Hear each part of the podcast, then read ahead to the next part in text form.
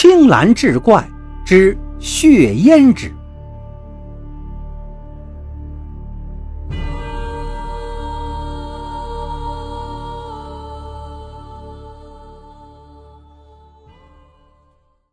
眼看天色暗了下来，外面的人都已经喝得东倒西歪。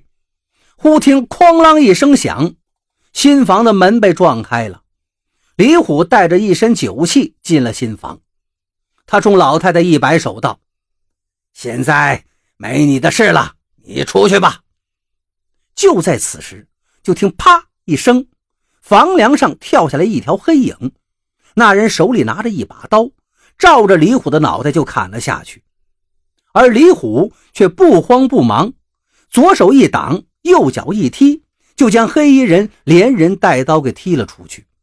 李虎怒吼道：“你是什么人？”只听那人也大喝一声：“谁抢了我的秀儿，我就跟他拼命！”说着就又冲了上来。秀儿闻声掀起头巾一角一看，正是宝山，不由得惊得叫出声来。他知道宝山并没有武艺，竟然敢偷偷的潜到土匪窝来。老太太也没想到宝山会突然过来，急忙喊道：“你不是他的对手，快走！”但宝山哪里肯听啊！又要扑向李虎，李虎哈哈一笑，右掌一拍，正打在宝山的心口。宝山顿时口吐鲜血。李虎一阵得意：“今天谁敢碍着我的好事谁就活不成。”说罢，又举起手掌。秀儿此时躲在床幔后面，把这一切看得真而且真。他大声喊道。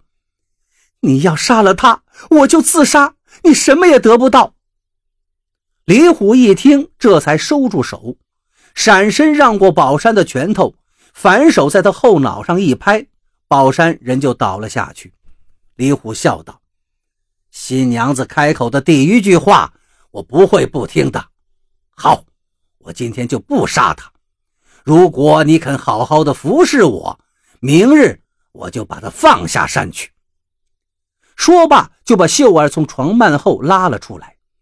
秀儿吓得直往后退。李虎狂笑道：“从今日起，你就是这山上的压寨夫人了。难道还羞于见我这个大王吗？”说着，将秀儿头上的红纱巾一扯。李虎却突然面色大变，惊慌地退后两步，失声叫道：“你、你、你没死！”与此同时，老太太抽出一把尖刀，照着李虎的胸口就扎了过去。李虎惊叫一声，身上的鲜血喷了出来，跌坐在地上。他指着老太太失声道：“你，你到底是谁？”老太太怒声道：“我是索你命之人。”李虎定睛一看，终于似乎想起了什么，他指着秀儿，惊恐地说道：“他。”怎么会坐在这儿？我明明已经把他杀了。今天我娶的是秀儿啊！不错，她就是秀儿。原来这个老太太女儿当初就是被李虎抢去的，哪知被抢之后不久就害了一场病，面容被毁。李虎觉得不吉利，就把他女儿给杀了。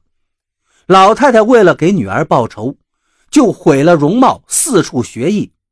几年之后，他得到了一种神秘胭脂的配方，就是用死者的血配制胭脂，涂到活人的脸上。不久之后，这个人就会变成死者生前的模样。好在老太太一直保存着女儿的血衣，用上面的血制成了血胭脂。他打听到李虎要抢吴家的秀儿，这才把血胭脂卖给了秀儿，然后他好跟着秀儿上山。接近李虎，找机会报仇。李虎捂着伤口挣扎着：“你从哪学的这邪门的方法？”老太太说道：“只要能杀了你，就算是再邪恶的方法，我也能学到。”说罢，他抓起一把椅子向李虎头上砸去。只听“啪”的一声响，李虎的脑袋上就出现了一个窟窿。老太太放下椅子，走上前，正要去探李虎的鼻息，却忽然听到李虎叫道：“就算是死，杀我的人也要一起陪着。”说着，突然拔出插在自己胸口的刀，又刺到了老太太身上。李虎死了，老太太也跌倒在地。他指着秀儿的脸说了一句：“你的脸。”然后就断了气。秀儿哪见过这样的场面呢？她大叫一声，便昏了过去。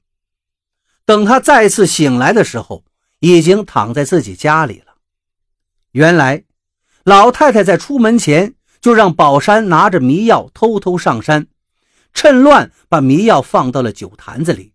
迷倒了那些强盗，同时他们也交代吴员外，等天黑之后带人上山捉拿强盗。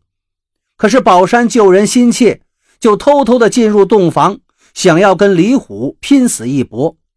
等众人上山时，强盗们迷迷糊糊倒了一地，大家把这伙强盗全都捆起来，交给了官府，也把昏迷的秀儿跟宝山送回家里。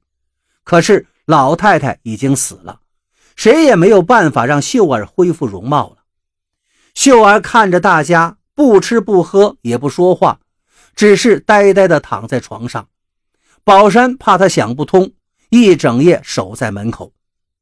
第二天一大早，宝山醒过来时，发现门大敞着，屋里头秀儿已经没了踪影。他稍作思考，便跑上了跟秀儿常去的那个小树林里。果然。刚来到树林里，宝山就看到有个人在往树上挂绳子，准备寻短见。走近一看，正是秀儿。宝山急忙冲过去把她抱下来。秀儿看到宝山，哭着说道：“我变得这么丑，再也不是从前的秀儿了。你还是让我去死吧。”宝山紧紧地抱着她说道：“我不会让你死的，不管你变成什么样子，我都会爱护你，好好待你一辈子。”说着，一串眼泪滴落到秀儿脸上。秀儿突然感到脸上有一种清凉感。这么多天，她一直觉得自己双颊热得发烫，从没有感到这种清凉。她不由得又抱紧了宝山，让他的泪水沾湿自己的脸庞。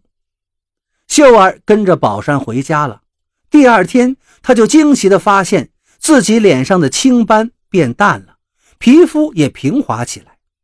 不久之后，他竟然奇迹般的恢复了原来的模样。人们都说秀儿福大命大，所以这些斑毒自然消除了。只有秀儿知道，是爱人的眼泪救了她。